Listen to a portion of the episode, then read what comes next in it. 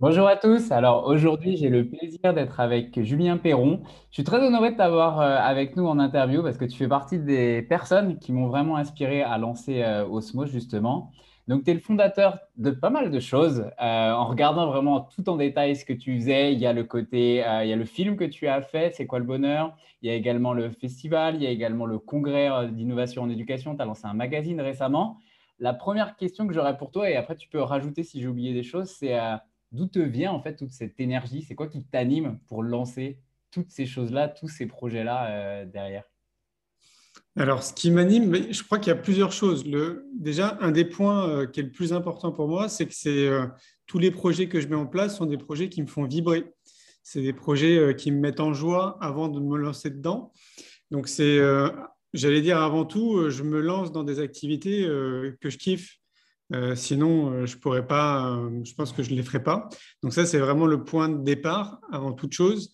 Et dans un deuxième temps, ce qui, mon leitmotiv, c'est de, bah, depuis 20 ans maintenant, c'est de semer des graines, en fait, c'est d'inspirer les gens autour de moi à avoir un regard un peu différent sur beaucoup de choses. Ça peut être, alors nous, on est très concentré autour de l'éducation et autour de la connaissance de soi. Donc ça fait 20 ans maintenant et c'est vraiment ça qui qui est un peu mon moteur dans la vie de tous les jours, c'est-à-dire de voir toutes ces transformations, de voir que les prises de conscience euh, s'accélèrent euh, grâce à toutes les initiatives qu'on met en place. Donc, euh, dernièrement, là, depuis quelques mois, j'ai réfléchi un petit peu à, mon activité et je trouve que ce qui ressemble le plus à ce que je fais, c'est du jardinage. Donc, j'ai l'impression de semer des graines, tu sais, comme dans un jardin, et puis après d'entretenir les fleurs. Et ça colle le plus à, en tout cas, ce que je ressens profondément. Et euh, ouais, je crois que c'est vraiment ça. Le fait, c'est de, recevoir des messages quotidiennement, que ce soit sur les réseaux sociaux par email, ou des personnes qui m'appellent et qui, euh, te remercient parce que ça a changé leur vie d'être tombé euh, sur le magazine qu'on a créé, sur une interview, participer au festival, ou toutes ces initiatives qu'on a mis en place. Je me dis à chaque fois, waouh, c'est génial. En fait, s'il y a une seule personne qui est impactée, potentiellement, ça peut changer la face du monde. Donc, euh, je, ne rêve que d'une chose, chose quelque part, c'est que chaque citoyen puisse se retrouver dans ce que je dis, ou si ce n'est pas le cas, lui donner envie de se dire, mais en fait, mais qui je suis? C'est quoi mes talents? Comment je peux mettre à contribution mes talents et mes excellences pour les autres, en fait, pour le bien commun? Parce que si on faisait ça, si on faisait tout ça, si on était tous cohérents avec nos valeurs et qu'on mettait tous à contribution nos excellences pour les autres, pour l'humanité, je pense qu'on serait dans une société euh, très différente. Et c'est pour ça que, voilà, pour moi, tout part de l'éducation. Donc, ces huit dernières années, je mets beaucoup d'énergie autour de l'éducation. J'invite les gens qui nous regardent ou qui nous écoutent à faire l'exercice. De mon point de vue, moi, j'ai l'impression que tout part de là. Si on veut une société euh, nouvelle avec des gens qui réfléchissent différemment face aux enjeux actuels. Donc voilà, donc là, je mets beaucoup d'énergie là-dedans et, euh, j'y prends euh, beaucoup de joie. Et, tu dis justement que ça fait une vingtaine d'années que tu as commencé à, cultiver ton, jardin, si euh, je reprends ta métaphore, à semer des graines comme ça. Euh, ça a été quoi, si c'est OK pour toi, de partager un petit peu ton histoire? Ça a été quoi un petit peu le déclic qu'a fait, où tu as eu ce, déclic-là d'avoir envie de commencer à semer des graines un peu partout? Et notamment ce pourquoi l'éducation te tient tant à cœur derrière? Alors, c'est multifactoriel. Hein. Moi, j'ai 42 ans. Donc, euh, quand j'ai créé mon entreprise, j'en avais 23. Et quand j'ai commencé euh, ce qu'on appelle le cheminement euh, de connaissance de soi ou de développement personnel, je devais avoir l'âge de 10-12 ans.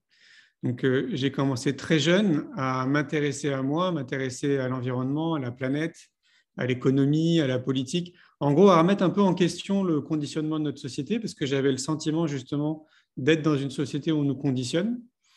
Et je suis dyslexique et dysorthographique ce qui veut dire que en termes de méthodologie d'apprentissage, bah, je fonctionne de manière différente de la masse. Et donc à l'époque, si on se replonge dans les études, bah, ils n'étaient pas équipés, je pense, pour accompagner les enfants qui étaient un peu différents dans leur, juste dans leur façon d'apprendre. Et donc comme moi, je n'avais pas le sentiment que sur les bancs de l'école, j'apprenais beaucoup parce que j'étais plutôt le clown et je faisais rire tout le monde. Euh, j'ai commencé à cultiver quelque chose d'extérieur à l'école, qui a commencé par un voyage. C'était, euh, en gros, on a fait partie d'un programme scolaire à l'âge de 10 ans. C'est hyper jeune. On nous a envoyés pendant un mois dans une famille d'accueil aux États-Unis, à Milwaukee. Et pour moi, ça a été le premier grand déclic de ma vie parce que je me suis senti très à l'aise, en fait. Euh, je n'avais pas envie de rentrer en France.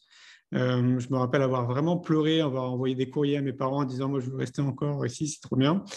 Et donc, quand je suis revenu, je leur ai fait comprendre que j'avais envie de voyager parce que j'avais vraiment eu le sentiment d'apprendre tellement de choses sur place, mais 100 fois plus que ce que j'apprenais à l'école en réalité. Et donc, bah, ils m'ont dit, bah, il n'y a pas de souci, mais bon, j'étais très jeune. Donc, euh, je les ai aidés. Nous, on était gardiens d'immeubles. Donc, euh, on est une famille ultra modeste. Hein. on vivait à quatre dans un 40 mètres carrés. Donc, je les ai aidés à, être gardiens d'immeubles, c'est-à-dire à nettoyer les escaliers, nettoyer les, les appartements, etc. J'ai mis de l'argent de côté. Et je crois que mon premier voyage, c'était vers 18-20 ans en mode backpacker. Je suis parti en Égypte. Et là, ça a été un autre gros déclic dans ma vie parce que bah, quand tu vas voir les temples, les pyramides, ça remet totalement en question toute l'histoire de ce qu'on t'a appris à l'école. Et euh, donc là, bah, ouais, ça a été un deuxième volet important. Et pendant cette période, à 12 ans, j'ai commencé le kung fu. En fait, j'en ai fait pendant 14 ans. Euh, ça a été aussi là pour moi une vraie école de la vie. Euh, je suis devenu champion de France en 99, puis après d'Île-de-France. Et donc là, je me suis passionné de, j'allais dire de moi, mais de l'être humain en fait, de manière globale j'étais très curieux de maîtriser cette énergie, en fait, cet art qui était le kung fu.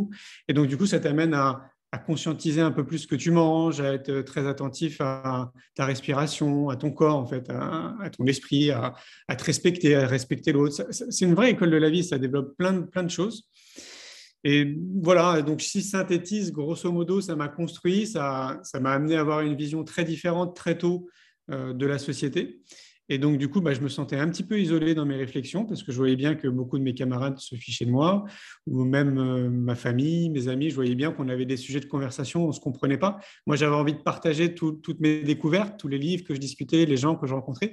Et puis, bah, les gens, ils ne captaient pas, ils n'étaient pas encore prêts, je pense, à, entendre tout ça. Donc, du coup, bah, je me suis dit à 23 ans, euh, comme je sentais que j'avais déjà révélé des excellences, j'ai vu que j'étais j'avais une espèce de facilité à fédérer les gens autour de moi, à communiquer de manière assez simple et j'étais assez efficace. Et je travaillais à l'époque pour un patron euh, où ça n'avait pas de sens. Donc, du coup, je me suis dit, euh, voilà, je vais vivre, euh, je vais essayer de créer une activité qui me convienne, qui réponde à mes besoins. Et mes besoins sont primaires. C'est-à-dire que moi, j'ai besoin de voyager, de manger, d'avoir un toit sur la tête, de rencontrer les gens, l'amour, l'amitié, vraiment des trucs très basiques. Et voilà, à 23 ans, je me lance avec ce désir fou de me dire, mais j'ai envie d'apporter en fait mes talents, ce que je suis aux autres, parce que j'avais déjà un regard, ouais, je voyais tellement de choses à travers les voyages, à travers toutes ces rencontres et ces lectures, que je voulais euh, donner ça au monde en leur disant, il y a une autre façon de voir les choses. Et j'ai commencé par des voyages. J'ai créé Néo Horizon Travel, qui était en fait ma façon de voyager à l'époque.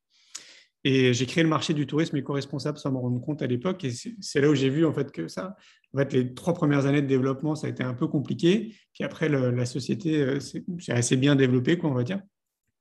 Et voilà, j'ai un peu peut-être trop développé, mais c'est pour en arriver là. non, c'est top, c'est top de voir que c'est parti d'un voyage finalement à 10 ans qui t'a déjà ouvert euh, énormément euh, d'opportunités, enfin qui t'a ouvert à beaucoup d'autres choses sur lesquelles l'école ne t'avait pas forcément ouvert là-dessus. Mm, mm. Et euh, j'ai écouté des interviews de toi en, me renseignant, en préparant l'interview, et là tu l'as redit euh, dès le début. On sent vraiment que c'est une phrase qui te tient à cœur. Tu dis toujours tout part de l'éducation. C'est vraiment cette phrase. On sent que c'est ta maxime que tu répètes euh, continuellement. Et tout part de l'éducation, notamment au niveau scolaire, avec les parents, et puis dans notre société, comme tu disais, où on, peut, suivant les perceptions de chacun, être un peu conditionné. Qu'est-ce que tu penses à l'heure actuelle de comment on est conditionné dans le système scolaire, justement Quelle est ta perception un peu de comment est enseigné le développement personnel dans l'éducation actuelle, ou n'est pas enseigné d'ailleurs? Et euh, c'est quoi un petit peu ta vision à l'heure actuelle du, système scolaire là-dessus? Bah, ce que je pense, c'est qu'on est face à un système qui, euh, elle est grosso modo, qui a à peu près un siècle, on va dire, et qui euh, qui avance pas aussi vite que notre société. En fait, tout va très vite autour de nous. On voit bien. Hein, il suffit, faut pas avoir bac plus 12 quand même pour le voir. Donc, plus les années passent et plus va, tout va très vite. Et puis le système, donc il n'y a pas que l'éducation nationale, c'est beaucoup d'autres choses, hein, avance très lentement. Pour prendre un peu leur défense, c'est un peu logique parce qu'on est quand même face à un mastodonte, c'est énorme. Hein. Si, on isole juste l'éducation nationale, c'est un million de salariés à peu près. Donc, euh, ça ne peut pas euh, évoluer comme nous on le souhaiterait, c'est-à-dire beaucoup plus rapidement. La bonne nouvelle, par contre, c'est que ça évolue. Ça, il y a quand même peu, de gens qui sont au courant parce qu'il n'y a pas une communication euh, bah, ni du mainstream ni de l'éducation nationale pour montrer un petit peu euh, bah, les avancées qu'ils peuvent avoir au sein du système. Parfois, même les enseignants ne sont même pas au courant. Donc, euh, moi, j'ai peut-être ce regard qui est un peu différent parce que j'ai un regard qui est croisé avec les gens qui sont à l'extérieur et des gens qui sont à l'intérieur, que ce soit donc le ministère, l'UNESCO, des fondations, des ONG, etc.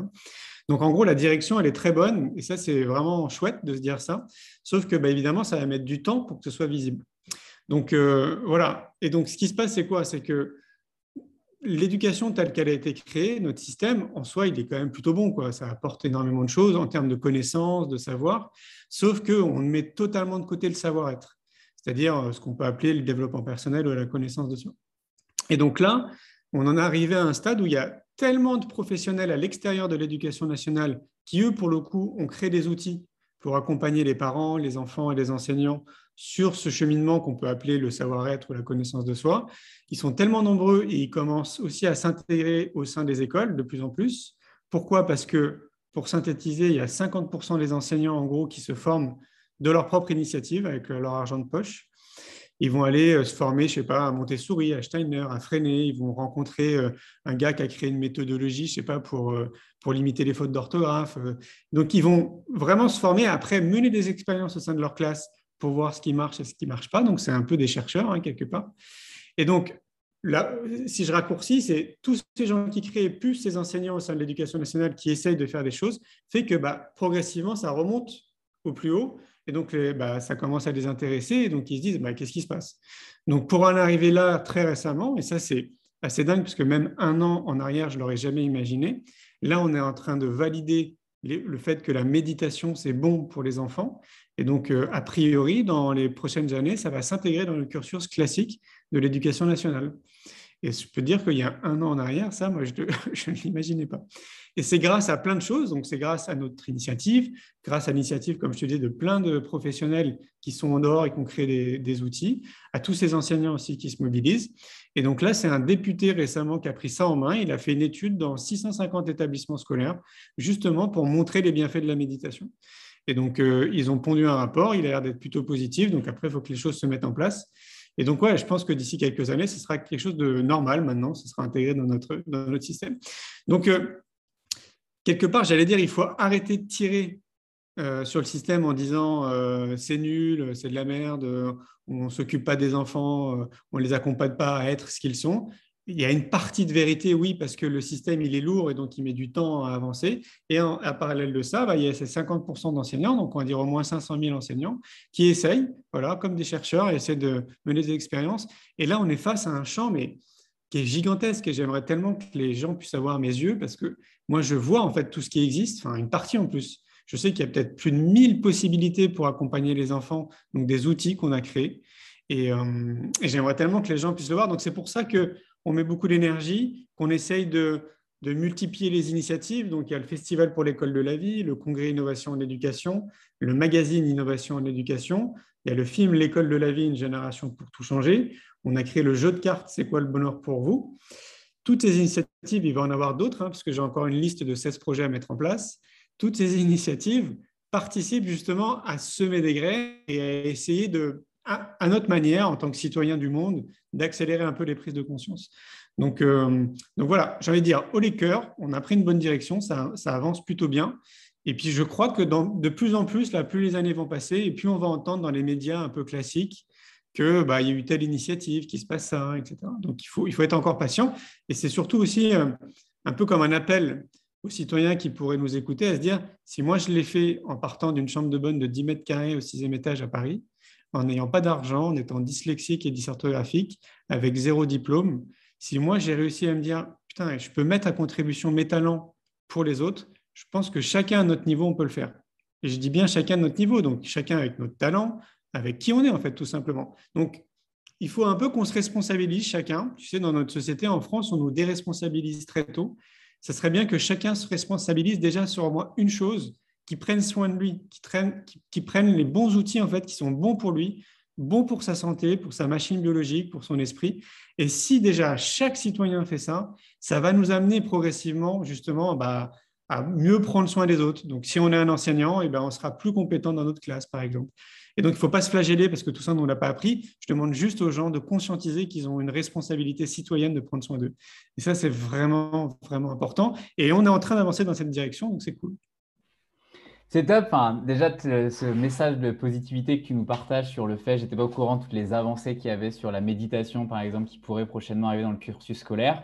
Et ça fait partie en fait de, notre big red, notre big dream avec euh, Osmose, que toutes ces, que la méditation, la gestion des émotions, etc., soient intégrées en fait dans le cursus scolaire.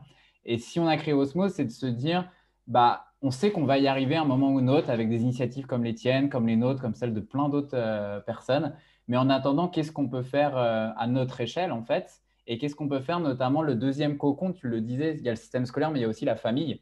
Et c'est pour ça qu'on a voulu transmettre ça dans les familles pour aider les parents un petit peu qui prennent soin d'eux, comme tu le disais, eux-mêmes déjà, apprendre à gérer leurs propres émotions. Ça peut être difficile d'apprendre à nager à son enfant si soi-même on ne sait pas nager. Euh, donc là, c'est exactement la même chose de ce côté collaboratif. Euh, comment tu vois à l'heure actuelle l'évolution? Est-ce que tu vois aussi que ça va dans le bon sens dans les familles et que de plus en plus les parents prennent un petit peu les choses en main, prennent ce sujet au sérieux dans l'éducation de leur enfant et se rendent compte qu'il bah, n'y a pas que le savoir-faire, il n'y a pas que apprendre à, écrire, à lire, à savoir euh, compter, mais il y a aussi le savoir-être. Comment tu vois un petit peu l'évolution dans le contexte familial plutôt à l'heure actuelle? Ben Là, j'ai un double regard. En fait, j'ai le regard qui est lié à nos initiatives. Donc, au Festival pour l'école de la vie, il y a 15 000 personnes qui viennent tous les ans. Euh, au Congrès Innovation et Éducation, si on est à Montpellier ou à Paris, c'est entre 600 et 1000 personnes. Et puis après, il y a toutes ces personnes que je rencontre dans, mes activités. Donc, ce regard-là, j'allais dire, il est plutôt lié à toutes ces personnes qui sont déjà un peu en cheminement, en réflexion, euh, euh, qui ont déjà eu des petits déclics, des prises de conscience, qui ne sont pas forcément liées à l'éducation. Parfois, on va avoir une prise de conscience liée à, l'environnement, ça va être à la santé ou à autre chose. Et ça va nous amener progressivement à revoir aussi, à remodéliser un peu d'autres choses. Quoi. Donc, de ce qu'on observe, que ce soit même notre lectorat à travers le magazine Innovation en éducation, c'est quand même des gens qui sont déjà en mouvement et en réflexion.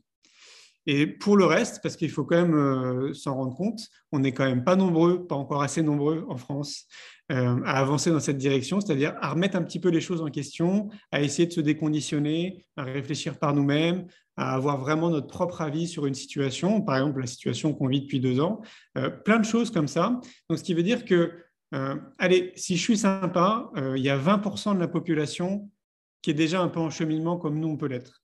Ce qui veut dire qu'il y a encore 80% de la population qui n'est pas encore là-dedans parce qu'elle est prise et ce n'est pas du tout de leur faute en fait. Ils sont pris dans un système. Il suffit juste d'allumer ta télé et d'écouter des informations. Bah, ça te met dans un état qui est très anxiogène, très déprimant. Euh, voilà, c'est bon. Bref, la radio, c'est pareil. Tous les médias, tout le mainstream, globalement, c'est à peu près la même chose. Et donc, je ne veux pas tirer une balle sur le mainstream parce qu'il n'y a pas que, c'est vraiment le système global, c'est notre politique, c'est vraiment tout ce qu'on a mis en place, hein, l'agroalimentaire, la pharmacopée, etc., fait qu'il y a un conditionnement, peu importe le pays dans lequel on se trouve, où on nous dirige dans une certaine façon de penser. Pour être très synthétique, on nous dit, si tu veux être heureux, c'est quoi le bonheur? C'est tu fondes une famille, tu achètes une grosse maison, tu achètes un gros 4x4, tu prends le chat, le chien, tu fais des enfants, et c'est ça le bonheur. En gros, c'est un peu ça. Si tu es un garçon, faut pas pleurer. Si tu es euh, une fille, il faut t'habiller en rose. Tu as plein de petits euh, conditionnements comme ça qui font partie de nos sociétés respectives. Ce qui veut dire que bah, tout le monde suit les rails, en gros. Quoi. Ne se pose pas de questions. C'est un peu euh, métro, boulot, dodo. Quoi. Et c'est là où ça a été intéressant ces deux dernières années qu'on vit, c'est que ça a posé les gens. Ça les a amenés bah, d'un coup en fait, à mettre stop à faire une petite pause un peu dans leur vie. Et d'un coup, bah, tout ce flot de pensée qu'on peut avoir dans notre quotidien, qui est pris par des fausses excuses, bah, il a refait surface. Et donc, euh, moi, je trouve qu'un des côtés positifs, c'est que ça a accéléré un peu les prises de conscience, parce que les gens, justement, sont confrontés euh, bah, à leur vie, en fait, à leur vraie vie avec leurs femmes, leurs maris, leurs enfants, euh, plein de choses comme ça. Et donc, c'est pas évident dans notre société actuelle, peu importe le pays dans lequel on se trouve, déjà de se déconditionner et de prendre du recul, de s'apercevoir un petit peu de comment notre société elle tourne. Donc nous, on essaye à notre manière justement de semer des graines pour accélérer un peu ces prises de conscience. Toi, tu le fais aussi de ton côté. Donc euh, voilà, plus on sera nombreux, et bien plus bah, il y aura de personnes qui vont conscientiser euh, beaucoup de choses. Et donc euh, moi, j'ai envie de, de, me dire que je serai encore vivant. Je me suis fixé un objectif de vivre au moins jusqu'à 112 ans. Donc j'aimerais constater de mes yeux qu'on a passé ce cap à un moment donné et qu'il y a peut-être au moins allez, 50% de la population voilà, qui s'est un peu déconditionné de tout ce qu'on nous a fait croire en fait être une notion du bonheur. Donc, euh, donc voilà, il faut quand même être réaliste. Il y a, ces deux facettes-là. Il y a 20% de la population qui est en cheminement euh, perso, et puis après, il y a les 80% qui sont pris dans le conditionnement de notre société Mais comme tu disais, au final, dans ces 80% qui sont pris depuis ce qui se passe là depuis euh, deux ans, il y a eu ce côté quasiment, euh, surtout au premier confinement, ce côté euh, obligatoire en fait de, se poser et de se dire, bah, beaucoup de personnes étaient au chômage partiel, etc. Et, avaient du temps en fait de se voir qu'est-ce qui se passait à l'intérieur de soi, etc. Qu'est-ce que, si tu en as des, des conseils, recommandations, des choses que tu as fait pour toi ou que tu as entendues pour, pour tous ces parents, pour toutes ces familles qui aimeraient justement arriver à sortir un peu la tête de l'eau, prendre du recul là-dessus, qui, je pense, ont commencé en fait avec les petites graines que tu as semées à, se dire ça serait bien que je prenne un peu du recul, mais qui se font vite rattraper en fait malgré tout par le travail, par les enfants, par l'engrenage du quotidien. Euh, qu'est-ce que tu pourrais leur euh, conseiller, leur recommander justement pour arriver à continuer ce chemin-là? Et tout en respectant leur rythme Je pense qu'on est d'accord là-dessus, chacun va à son rythme. Mais est-ce que tu aurais deux, trois astuces, des conseils à leur apporter là-dessus? Ben, je vais revenir sur ce que je disais tout à l'heure, c'est que euh, faut vraiment conscientiser parce que c'est pareil, notre société nous fait croire que c'est un peu égoïste de s'occuper de soi avant de s'occuper des autres. Euh, que la priorité vraiment c'est de s'occuper de soi avant de s'occuper de ses enfants, avant de s'occuper de son mari, euh, de sa femme, etc. Et donc il faudrait, dans l'idéal, qu'on puisse intégrer dans notre vie de tous les jours, un peu comme une hygiène de vie, comme une routine, des outils qui, ont, qui sont bons pour nous. Alors je peux te donner des exemples je pense que on est comme on est tous des êtres humains, il y a quand même une base qui me paraît essentielle. C'est-à-dire qu'on peut tous à notre niveau revoir notre alimentation. On peut tous conscientiser que globalement, on mange parce qu'on a faim, on mange pour se remplir, mais on ne mange pas parce que c'est bon pour notre santé. Donc il y a déjà tout un travail de rééducation au niveau de notre alimentation en se disant que, comme le disait Hippocrate à l'époque, que ton aliment soit ton premier médicament. Et là, il y a toute une phase déjà voilà, de déconditionnement, de se rééduquer en termes d'alimentation et de se dire, bah, final, euh, qu'est-ce qui est bon pour ma santé? Donc, pour ceux qui seraient amenés à se poser ce genre de questions, il faut savoir quand même que c'est, il faut à peu près 5 ans pour quelqu'un qui est extrêmement motivé pour changer son alimentation. C'est-à-dire pour basculer de cette alimentation qui est euh, très consommatrice et qui est très euh, liée au marketing et à la communication de ce qu'on nous propose, à une alimentation qui est saine, donc bonne pour notre organisme. Donc ça, c'est un point de départ qui est vraiment très important. Un deuxième, et ça tout le monde peut l'appliquer, c'est d'avoir une activité sportive régulière, le, plus régulièrement possible qu'on puisse. Donc comme tu le disais, ça dépend de chacun, hein, chacun l'adapte avec sa vie. Mais là, il y a plein d'études, que ce soit au niveau de l'alimentation ou du sport, il y a plein d'études maintenant qui le montrent. C'est hyper important. On a besoin d'extraire ne serait-ce que des toxines par les pores de notre corps et plein d'autres euh, avantages qu'apporte le sport. Ça peut être de la marche, ça peut être de la natation, du vélo, ce qu'on veut, ce qui nous convient, ce qui nous fait vibrer, mais le faire le plus régulièrement possible. Euh, faire très attention à son sommeil. Donc le sommeil, c'est pareil. Euh, il y a suffisamment d'études aussi qui montrent euh, qu'on a vraiment besoin d'avoir des cycles de sommeil qui nous rechargent en fait. Donc que ce soit pour notre cerveau ou juste notre corps. À chacun de savoir, et on le sait de manière un peu intuitive, de combien d'heures de sommeil on a besoin pour sentir en forme. Et donc là, l'idée, bah, c'est d'adapter notre sommeil. Par exemple, en ce moment, là, depuis quasiment un an, je vois que j'ai besoin de 6 heures de sommeil à peine.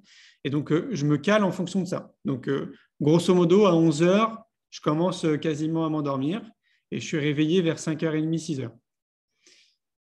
Sans réveil.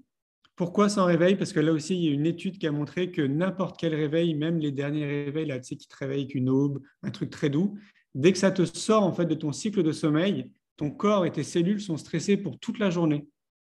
Donc, ça, c'est adaptable à tout le monde. Tout le monde peut le faire. Et il y en a certains qui vont dire Ah non, mais moi, attends, c'est impossible. Je me couche à 1h du mat.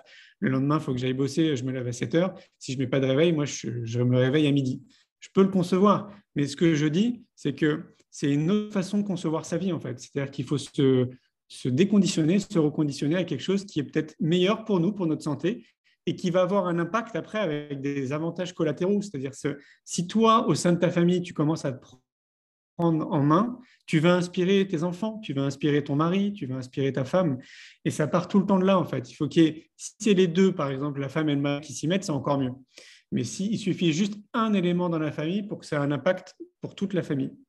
Donc, sport, alimentation, sommeil, se rapprocher le plus souvent le possible de la nature. Donc là, c'est accessible pour toutes les familles. On peut aller se balader en pleine forêt, aller dans un parc. Si on est au bord de mer, aller se balader en bord de mer ou aller se baigner. À chacun de voir. Moi, j'ai grandi à Paris. J'y ai vécu 34 ans, donc c'est une grande ville. Donc certains pourraient se dire, ben moi je suis en ville, c'est compliqué. Ben moi, ce que je faisais, c'est que je prenais le Vélib à l'époque, je faisais une heure et demie de Vélib pour aller au Bois de Boulogne, parce que je sentais en fait que j'en avais besoin et que ça me faisait du bien. Donc là encore, c'est une question de choix, c'est accessible à tout le monde, c'est vraiment les questions de choix. Se couper des informations négatives, c'est accessible à tout le monde. Il suffit de conscientiser que ce qu'on nous véhicule encore plus ces deux dernières années, c'est extrêmement stressant et anxiogène il y a un vrai euh, dénominateur commun derrière, c'est la peur, quand on a envie d'installer une peur. Donc, se couper de ça et choisir l'information, ça ne veut pas dire se couper du monde, mais tu peux choisir ton information maintenant, ce qui n'était pas le cas il y a une trentaine d'années en arrière. Donc, euh, choisissons notre information, ce qui nous fait du bien, ce qui nous nourrit, là encore, dans notre intellect et dans notre psyché, vraiment des informations qui nous plaisent et qui sont euh, voilà, porteuses de sens. Et puis, un dernier point, on pourrait dire pratiquer des exercices de relaxation. Ça peut être de la cohérence cardiaque, de la sophrologie, euh, de la méditation, juste de la respiration, peu importe. Mais là, il y a maintenant plein d'études aussi qui nous montrent pour tous les cartésiens. Je, dis souvent qu'il y a plein d'études comme ça parce que c'est important. On est, s'il y a encore 80% de la population qui ne sont pas dans cette euh, mouvance-là, c'est parce qu'ils sont extrêmement euh, vigilants et cartésiens par rapport à des sujets comme ça, un peu, on va dire, développement personnel. Et dès qu'il y a des études, voilà, on a cette euh, bonne tendance en France à accorder du crédit aux scientifiques. Donc, c'est bien de le rappeler. Il y a des études voilà, qui prouvent que euh, pratiquer des exercices de relaxation quotidiennement, même cinq minutes par jour, ça change énormément de choses dans notre vie. Donc, tout ça, ce que je viens de dire, c'est accessible à tout le monde. C'est à chacun de trouver sur une journée de 24 heures comment il peut se faire passer en priorité avant ses enfants et avant son mari ou sa femme. Une des clés, c'est ce que je vis moi, et je suis tombé dessus il y a bien longtemps après. Ça s'appelle, il y a un bouquin qui s'appelle le Miracle Morning où on te dit, voilà, dans l'idéal, il faudrait que tu te lèves à 5h30. Moi, c'est venu naturellement. Et je le confirme parce que je le vis. Quand tu te réveilles à cette heure-là, ben, en fait, tu as beaucoup plus de temps déjà dans un premier temps pour t'occuper de toi avant que ton mari ou tes, ou tes, enfants se réveillent. Et ça peut être une des clés. Mais à chacun de trouver euh, dans son organisation personnelle comment il peut intégrer tout ça. Si chacun fait ça, et qu'il y a une constance, une persistance et donc du coup une routine qui s'installe, comme tu te brosses les dents ou que tu manges, eh ben déjà, à minima, tu seras bien dans ton corps et tu seras bien dans ta tête. Et donc, du coup, après, tu peux affronter les événements de la vie, s'il y en a, de manière beaucoup plus optimiste et positive, en tout cas avec un regard très différent. Et puis, tu seras plus connecté à ta créativité, à ton intuition. En gros, tu seras beaucoup plus connecté à qui tu es réellement. Et c'est vraiment ça le plus important pour les familles, pour euh, tous les professionnels qui accompagnent les enfants et globalement pour tous les citoyens. Une fois de plus, si on, était, si, on nous avait intégré ça le plus tôt possible sur les bancs de l'école, bah, on serait euh, des individus très différents à l'heure d'aujourd'hui. Hein. Donc voilà ce que je peux leur recommander. C'est, pour moi, c'est un impondérable. Et, et, je trouve ça passionnant parce que si je reprends ma question de départ, c'était un peu comment le faire pour le transmettre à leurs enfants. Et en fait, ce que je retiens vraiment dans tout ce que tu as partagé, et je suis complètement d'accord avec toi, c'est en fait avant de chercher à transmettre, à pousser ses enfants, son mari ou sa femme à le faire, c'est d'abord le faire par soi-même, en fait. Bah et derrière, en fait, ça va créer une, inspiration euh, beaucoup plus naturelle derrière, en fait, en le faisant. C'est ça. Alors après, il faut aussi avoir conscience d'une chose, c'est que quand tu te mets en marche comme ça, dans l'idée de prendre soin de toi, eh ben, au fur et à mesure, il y a quand même beaucoup, ton environnement aussi qui change. Parce que bah, toi, tu découvres des choses, euh, après, peut-être que tu vas t'intéresser à des lectures, peut-être regarder des vidéos sur YouTube, assister à des conférences, etc. Et donc, du coup, progressivement, justement, tu te déconditionnes en fait de tout ce qu'on t'a appris. Et donc, si, euh, par exemple, on va prendre l'exemple d'une famille, le mari ne suit pas ou la femme ne suit pas, ça peut créer un décalage parce que du coup, ils vont pas se comprendre, tu sais, dans les conversations. Donc, il faut aussi avoir conscience de ça.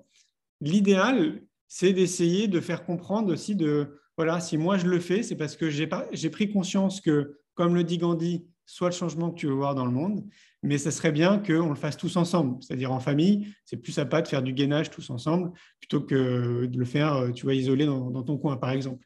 Donc, il faut avoir aussi conscience de ça. Parfois, c'est un peu déstabilisant. Tu peux te séparer de ton mari ou de ta femme parce que bah, d'un coup, il y, a un, gros delta entre ce que toi tu vis, tes prises de conscience, et puis la personne qui n'a pas vraiment suivi, quoi. Ou en tout cas qui a pris peut-être un train en retard.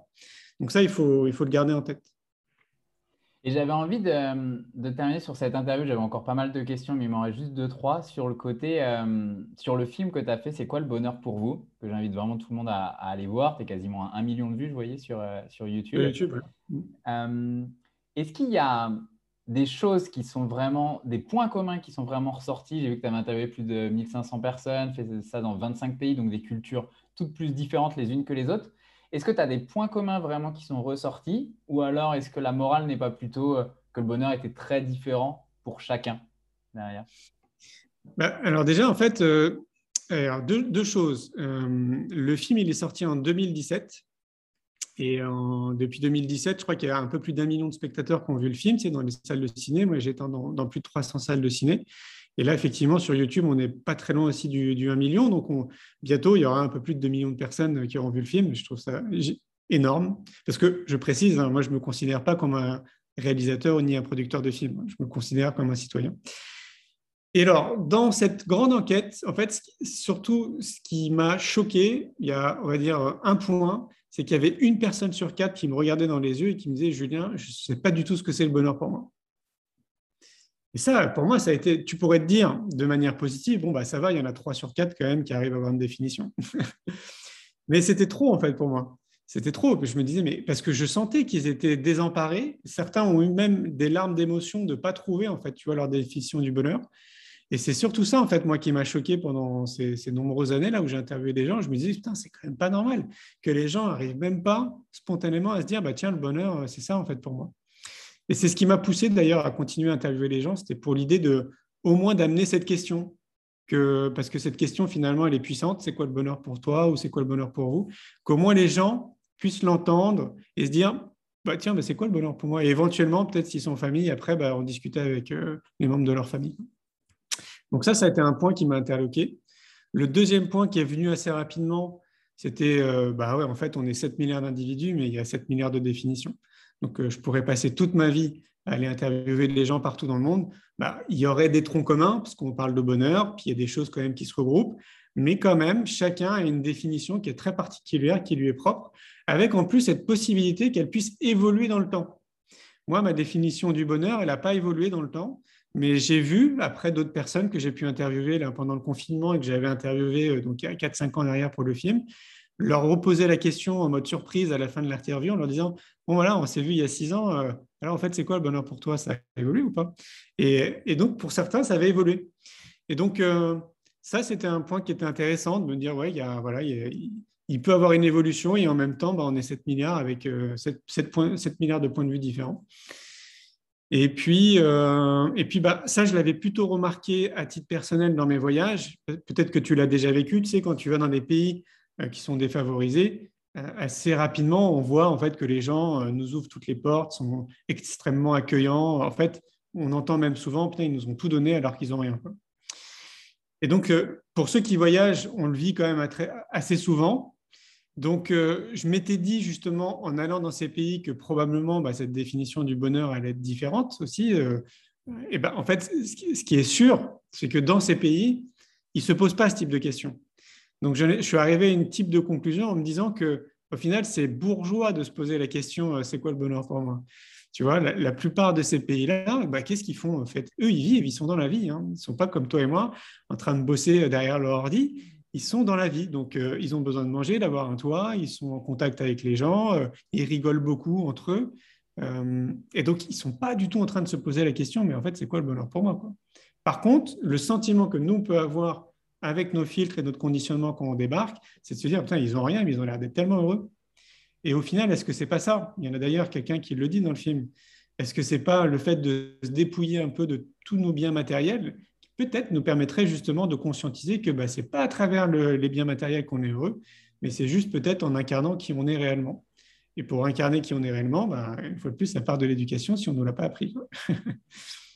mais c'est sûr. ce que tu dis sur le côté euh, voyage, pour l'avoir euh, pas mal vécu en voyage aussi, on a toujours cette réflexion de se dire, c'est dingue comment j'ai été accueilli, comment ils m'ont donné à manger, alors que eux-mêmes, eh ben, le poisson, au lieu de le couper euh, en trois, ils l'ont coupé en quatre et avec grand sourire, etc et d'avoir à la fin cette réflexion. Ça me fait beaucoup sourire parce que c'est vraiment une réflexion que j'ai depuis six mois, un an, de se dire, mais en fait, toutes ces histoires de développement personnel, de c'est quoi le bonheur, etc., est-ce que ce n'est pas une question qu'on se pose Parce que nous, on a tellement tout que bah, ah forcément, derrière, on va chercher à se poser d'autres questions que eux ne se posent pas euh, du tout. Mais c'est pour ça que le voyage est important. Et je trouve qu'en France, on n'a pas une bonne politique autour de ça. Moi, j'ai une fois plus, j'ai eu de la chance de partir à 10 ans. Mais tu vois, en Allemagne, par exemple, arrivé à 18 ans, eux, ils ont un break d'un an. Et généralement, ça fait partie du système. Et généralement, ce qu'ils font, justement, c'est qu'ils vont vivre une expérience à l'étranger. Parce que c'est tellement formateur d'être confronté à une culture qui est différente. Enfin, c'est une vraie école de la vie. Quoi. Et on devrait pousser vraiment les individus à partir de chez eux, à sortir un peu de leur zone de confort et aller se confronter par eux-mêmes, aller vivre des situations. Tu vois, imaginons, euh, t'entends aux médias, euh, je sais pas, quand en Tunisie, ça craint, euh, ça pète dans tous les sens, il y a plein de djihadistes et en gros, il ne faut pas aller là-bas. Eh ben, dans l'idéal, il faudrait se dire, bon, peut-être que c'est une réalité, mais moi, je vais aller vérifier. Je vais aller sur place et je vais vivre mon expérience sur place et puis je me ferai mon point de vue de ce que je pense de la Tunisie. Je te dis ça un peu en connaissance de cause parce que moi, c'est ce que j'ai fait à un moment donné. Euh, à un moment donné, tu sais, la Tunisie a repris en fait les rênes de, son pays, les citoyens, parce qu'avant, ils étaient euh, contrôlés par. Enfin, c'était horrible hein, ce qu'ils vivaient. Euh, et, donc, ce qui était véhiculé à la télé, c'était ça en fait. C'était genre, c'est la guerre, ça pète dans tous les sens, c'est hyper dangereux, etc. Et moi, j'en avais déjà marre. J'avais déjà constaté que les médias transformaient beaucoup les choses. Et donc là, je voulais montrer vraiment concrètement. Je me suis dit, bon, bah, je vais aller sur place. Je suis parti avec une copine. On a traversé du nord au sud toute la Tunisie. On a dormi chez l'habitant, euh, dans des fermes, euh, on a discuté avec les gens. Et évidemment, ça n'avait rien à voir avec ce qui était véhiculé à la télé. Et donc, ça a fait tellement de buzz qu'on est passé dans des radios sur place, etc. On a participé un tout petit peu à relancer le tourisme. Puis après, bah, les médias ont repris un peu le dessus. Ils sont une force médiatique qui est très forte.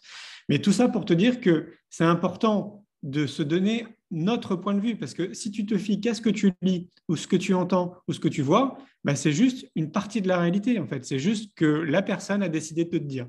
C'est un peu comme moi, par exemple, et comme tout le monde, quand tu pars en vacances, euh, bah, tu as envie de montrer des photos. Tu vas publier des photos peut-être sur les réseaux sociaux, et il y a de fortes chances que tu vas publier les photos que toi, tu trouves les plus jolies. Et imaginons que tu étais dans un pays qui est un pays qui est euh, sous-développé, tu as forcément assisté pendant ton séjour à des scènes qui ne sont pas des scènes que tu vois dans ton quotidien quand tu habites en France. Donc des scènes vraiment de pays sous-développés. Ça, tu ne vas pas le montrer en photo. Et en fait, c'est le même principe pour la télé, la radio, euh, la presse, etc. Donc si on se fie qu'à ça, c'est juste un point de vue d'une personne qui donne son point de vue, mais ce n'est pas le reflet de la réalité de ce qui se passe sur place. Donc il faudrait vraiment pousser les gens voilà, à voyager, aller. Et puis, voyager pas pour poser ta serviette sur un transat au Club Med, voyager pour aller découvrir un peuple, pour découvrir une nouvelle culture, à tous les niveaux, culinaire, artistique, etc. Si, si, chacun était un peu dans cette dimension, ça changerait énormément de choses. Et pour finir là-dessus, certains pourraient se dire, ouais, mais moi, je n'ai pas d'argent pour voyager. Alors déjà, dans un premier temps, j'ai traversé toutes les conditions financières, je pense, qui puissent exister, puisque j'ai même été SDF. Et quand j'étais SDF, je continuais aussi à voyager. J'allais quand même à Deauville. Donc, je trouvais toujours un petit peu de sous pour m'extraire de Paris, parce que je sentais que j'en avais besoin. Donc, ce n'est pas une question de sous, encore moins à l'heure d'aujourd'hui, parce que maintenant, on a des low cost, on peut dormir chez l'habitant, on peut faire du covoiturage. Enfin, ce n'est plus une question d'argent. Donc, c'est une fausse excuse. Pas, euh, pas nécessaire de partir euh, à l'autre bout du monde. Tu peux très bien, imaginons, je ne sais pas, tu es parisien, va en Bretagne et tu vas voir que déjà, c'est des paysans. Tu vas voir que les Bretons, bah, ils ne sont pas comme les Parisiens. Tu vas voir que les paysages là-bas sont très différents de, Paris. Enfin, tout est différent, en fait. La culture, l'alimentation, plein de choses. Donc, tu peux t'amuser comme ça, aller dans une région ou une autre, ne serait-ce qu'en France. Et puis, voilà, bah, sortir de ta zone de confort et te confronter à une autre façon de penser. Donc, voyageons. Euh, ouais, la, meilleure école de la vie. je pense que c'est quelque chose. Oui, c'est très cliché de, dire ça, mais c'est pourtant le cas. Pour moi, ça a vraiment. Euh, je t'entends plus. Ah, ah, c'est bon, je t'entends. Ça, ça, a vraiment particulièrement changé ma vie de partir vivre euh, un an euh, en Australie, vraiment à la backpacker euh, française. Et, et c'est là d'ailleurs que je me suis mis à lire le développement personnel parce que quand on est dans un van au beau milieu du désert, on n'a pas grand-chose à faire hormis lire. pour quelqu'un qui n'aimait pas lire, ça permet de découvrir de, belles choses. Donc je suis complètement d'accord sur le fait que si on pouvait, comme en Allemagne, en effet, c'est pour ça qu'on rencontre beaucoup de backpackers allemands d'ailleurs quand on voyage, d'avoir mmh. cette chance comme ça de voyager juste après ses 18 ans. Bah oui, et euh, j'avais une dernière question pour toi sur tout ce que tu fais au niveau du euh, congrès de l'innovation en éducation et du magazine là, récent que tu as mis en place. Je crois qu'on est au quatrième numéro là, qui va sortir sur le magazine euh, Innovation en éducation. d'où est venue l'idée? Est-ce que tu peux nous en parler un petit peu? D'où est venue l'idée? Quel est l'objectif Aussi bien avec ce congrès qu'avec le magazine? Je pense que les deux sont vraiment en, cohérence totale. Et je pense que l'objectif est vraiment de pouvoir faire prendre du recul à tout le monde sur ça peut être quoi l'éducation de demain, etc. Mais est-ce que tu peux nous en parler un peu plus? Bah, déjà, ce qu'il faut savoir, c'est que souvent, on peut te poser la question dans des interviews, alors si vous deviez vous définir, vous êtes qui, Julien? Et donc, moi, je dis très souvent que je me considère comme un citoyen du monde et que s'il faut me mettre une étiquette, chef d'entreprise intuitif. Parce que tout ce que j'ai mis en place jusqu'à présent, je l'ai fait de manière purement intuitive. Donc le magazine et le congrès en fait partie. Euh, pour donner un exemple pour que les gens comprennent, euh, on va prendre l'exemple du festival pour l'école de la vie. À la base, c'était un pique-nique. Moi, je n'avais jamais prévu de faire un festival parce que c'est un métier, euh, je n'ai pas la casquette d'événementiel. Et donc, j'avais fédéré des gens qui souhaitaient aussi participer à cette création d'école que j'appelais l'école de la vie.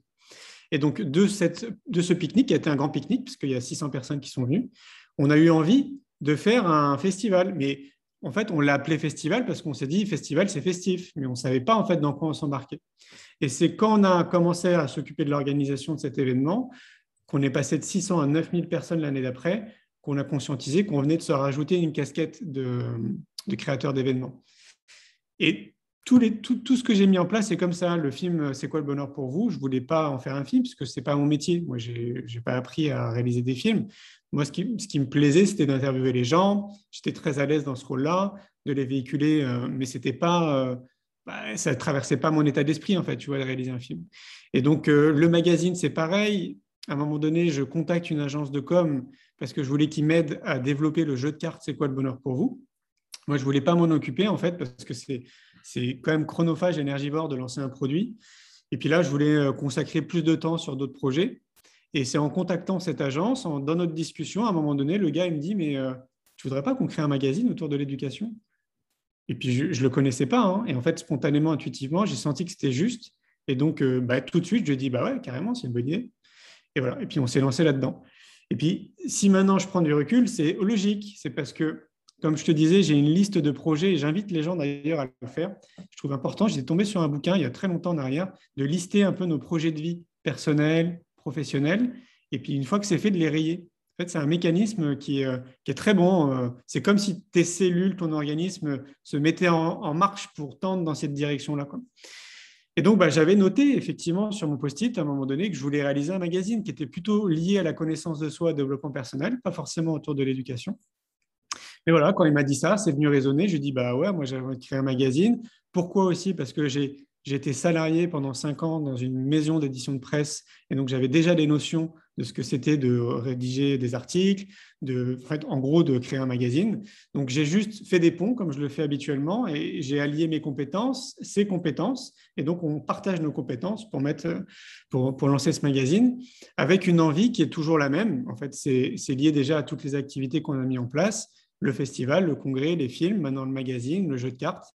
Notre idée, c'est de continuer à semer des graines dans ce milieu en montrant qu'il y a plein de solutions, en éclairant, parce que comme je te le disais, bah, le mainstream ne s'empare pas du sujet, en tout cas de manière très très rare et sporadique. L'éducation nationale n'en parle pas non plus. Donc si nous, à notre niveau, bah, on peut le faire, et pourquoi pas inspirer d'autres gens, parce que c'est déjà le cas maintenant, à faire la même chose. Donc maintenant, on sait qu'il y a de plus en plus d'événements qui sont en train de se créer autour de l'éducation, que ce soit sur Internet en physique, en ce moment, c'est un peu plus compliqué le physique, mais on sait qu'il va y avoir plein de festivals là, autour de l'éducation, plein de salons, alors que ce n'était pas le cas il y a encore 2-3 ans en arrière. Et comme on a été pionnier là-dedans, ben, on peut que se douter que c'est euh, lié quand même à nos initiatives. Donc nous, on est hyper contents. Moi, j'aimerais, un peu comme maintenant, là, il y a quasiment, je pense, dans tous les départements de France, tu as un salon du bien-être ou euh, de la médecine alternative ou du développement personnel, bah, il faudrait qu'à terme, dans tous les départements de France, il y ait un salon ou un festival autour de l'éducation. Ce serait génial. C'est comme ça qu'on ferait vraiment avancer encore plus rapidement les choses. Donc, euh, donc je ne sais pas si j'ai perdu le fil de ta question. Non, non, c'est top. C'était pour parler du congrès des innovations ah en éducation. Euh, et le qu'on attendait l'objectif derrière? Et le congrès en innovation en éducation, on l'a créé euh, deux ans, je crois, ou trois ans après le festival, avec une envie, c'est plutôt de s'adresser. Alors, pour moi, le, congrès s'adresse à tout le monde. On veut vraiment toucher tout le monde. Mais de ce qu'on observe maintenant, parce que notre quatrième édition, là, c'est au mois d'octobre, on voit en fait que c'est quand même beaucoup de professionnels qui viennent. Donc, il y a des enseignants dans les professionnels, mais c'est tous ceux qui sont dans le champ de l'éducation. Donc, ça représente quand même beaucoup d'activités. Et donc, c'est bien quelque part parce que ça fait, euh, ça équilibre un peu les choses. Le festival, il se veut beaucoup plus grand public et 15 000 personnes qui viennent, donc ça touche beaucoup, beaucoup, beaucoup de gens. Et le congrès, on est plus dans une sphère qui est un peu plus pro, en fait, on va dire maintenant, euh, qui touche donc le monde de l'institution, les fédérations, des ONG et tous les, toutes les personnes qui sont dans le champ du monde de l'éducation. Et c'est chouette parce que je me dis, c'est vraiment sur ces deux points-là, en fait, qu'il faut travailler. C'est sur le côté institutionnel et sur le côté aussi de tout ce qui se passe à l'extérieur. Donc, euh, voilà. Et hum, juste, si tu avais un dernier message là pour, pour clôturer cette interview sur toutes ces personnes-là, où je le sais parce qu'on euh, on, l'entend déjà, je l'entends pour moi, je l'entends sur certaines personnes qui voient tous tes projets, qui disent, mais moi aussi, j'aimerais semer toutes ces graines-là, qui sont presque, il y a toujours un peu une notion de, de comparaison, qui sont impressionnés par exemple par tous les projets que tu mènes, etc., qui disent, mais moi aussi, j'aimerais semer ces graines.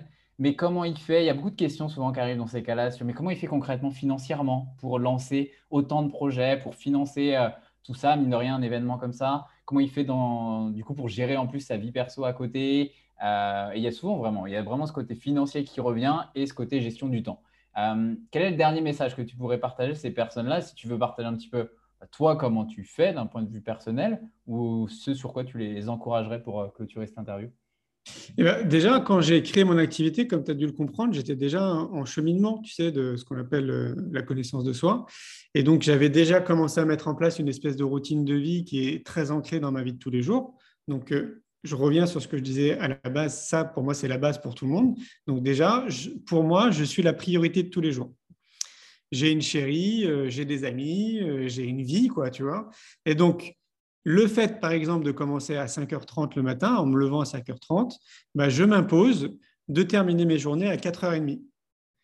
Donc à 16h30, peu importe ce qui se passe, c'est fini, c'est over, c'est pour moi. Et donc tout le reste de la journée, c'est pour moi. Donc bah, je sais pas, pour être avec euh, ma compagne, pour aller, nous on a de la chance, on est à Montpellier, donc on peut aller se baigner dans la mer, on peut en un arrière-pays qui est magnifique. Donc euh, moi j'ai mis ça en place dans ma vie, c'est-à-dire que la priorité dans ma vie, c'est moi, c'est pas mon entreprise et les projets que je mets en place.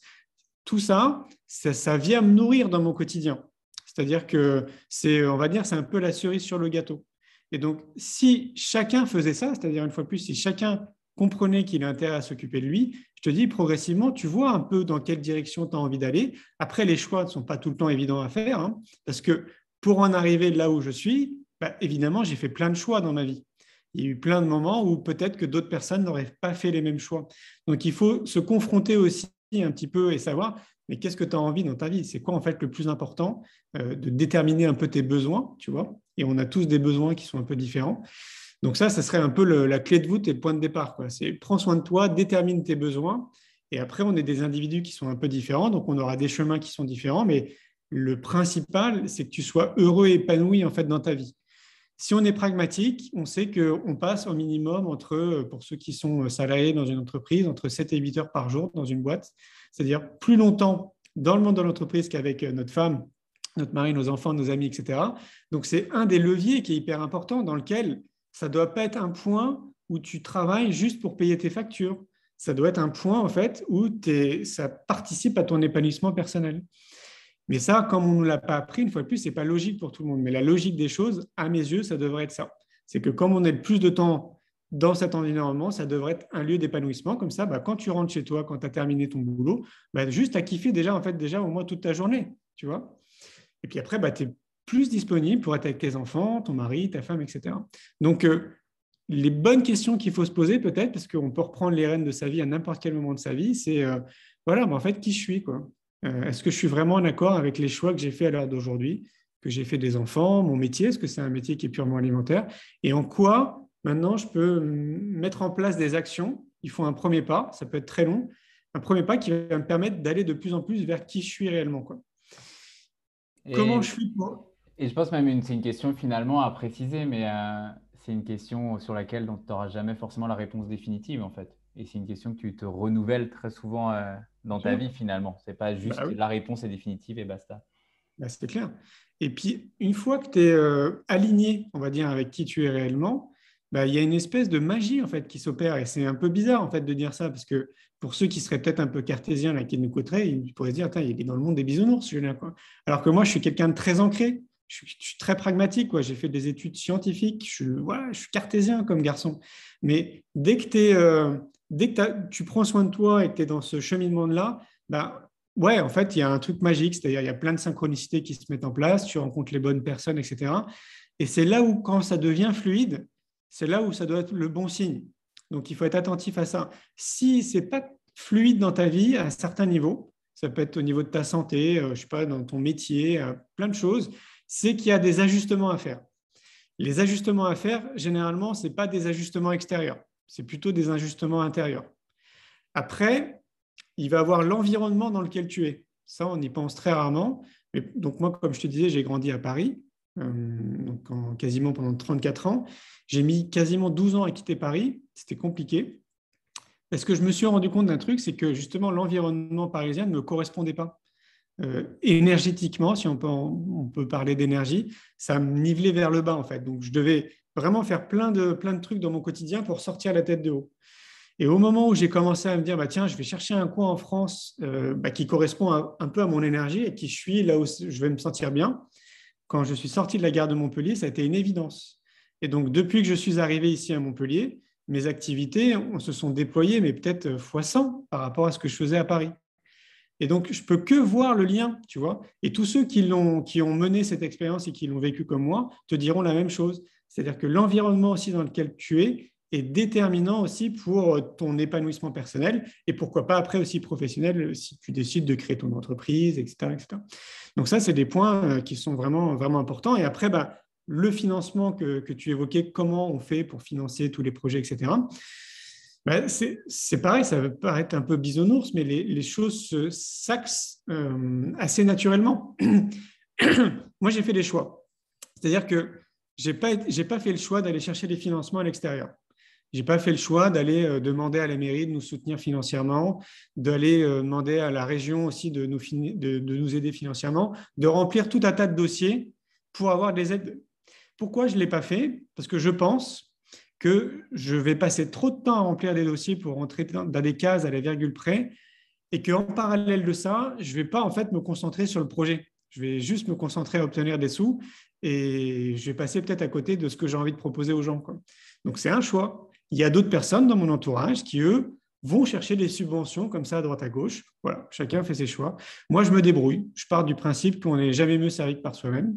Donc, euh, bah, pour le festival, par exemple, il est autofinancé. C'est-à-dire, c'est des exposants, c'est la buvette, c'est la billetterie, c'est plein de petits trucs qu'on a mis en place comme ça, qui fait que ce n'est pas du tout une opération économique qui est intéressante, parce qu'on on arrive à peine à rentabiliser euh, le festival, mais au moins, bah, on ne perd pas d'argent et on fait un truc qui est hyper important et on participe à quelque chose qui a du sens.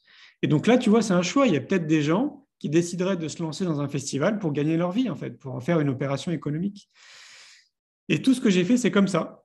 Donc, euh, il faut toujours revenir à se poser les bonnes questions. Qu'est-ce que j'ai envie de faire? Qu'est-ce que j'ai envie d'apporter aux gens? C'est quoi mes compétences? Et surtout, bah, qu'est-ce qui me met en joie? Et est-ce que je suis bien dans ma tête, bien dans mon corps? Qu'est-ce que je peux mettre en place pour être bien dans ma tête, dans mon corps, etc. C'est une espèce de cercle vertueux, en fait, au final. Et après, il faut admettre et conscientiser qu'on ne peut pas être bon dans tout. Et donc, peut-être qu'une des compétences qui, euh, va permettre de mesurer qu'un chef d'entreprise est peut-être, euh, j'allais dire, entre guillemets, meilleur qu'un autre, c'est qu'il sait s'entourer des bonnes personnes. Il sait reconnaître que bah, moi, je suis un très mauvais manager, par exemple. Et donc, bah, il y a des personnes autour de moi, bah, c'est eux, ils excellent là-dedans, ils kiffent. Ils sont... Et tant mieux, c'est génial. Donc, du coup, on est complémentaires. Euh, et donc, voilà, je crois que j'ai une particularité parmi tant d'autres, c'est d'essayer de m'entourer un maximum de gens qui kiffent ce qu'ils font, qui sont bons dans ce qu'ils font, et sur des choses sur lesquelles moi, je ne suis pas forcément bon ou qui ne me plaisent pas. Et donc, du coup, bah, on avance comme ça tous ensemble. C'est ce qu'on peut appeler aussi le cerveau collectif. Mais là, pour en arriver à ce stade-là et reconnaître que tu ne peux pas tout maîtriser, que tu ne peux pas tout faire et que tu n'es pas bon dans tout, bah, il faut déjà un minimum s'occuper de soi pour déjà se connaître. Quoi. Parce que sinon, bah, tu, tu, passes à côté de pas mal de choses. Je crois que ça sera la, la, belle conclusion de cette interview, de s'occuper de soi avant tout et de vraiment se consacrer, consacrer du temps au quotidien même sur soi. C'est ça, exactement. Merci beaucoup, euh, Julien. Merci beaucoup déjà pour tout ce que tu fais depuis euh, des années, pour toutes tes initiatives, pour le congrès, pour le magazine, pour tout ce, tout ce qui m'a inspiré, ce qui a inspiré beaucoup de personnes. Et merci pour tous tes partages dans cette interview. Avec joie. Merci à toi.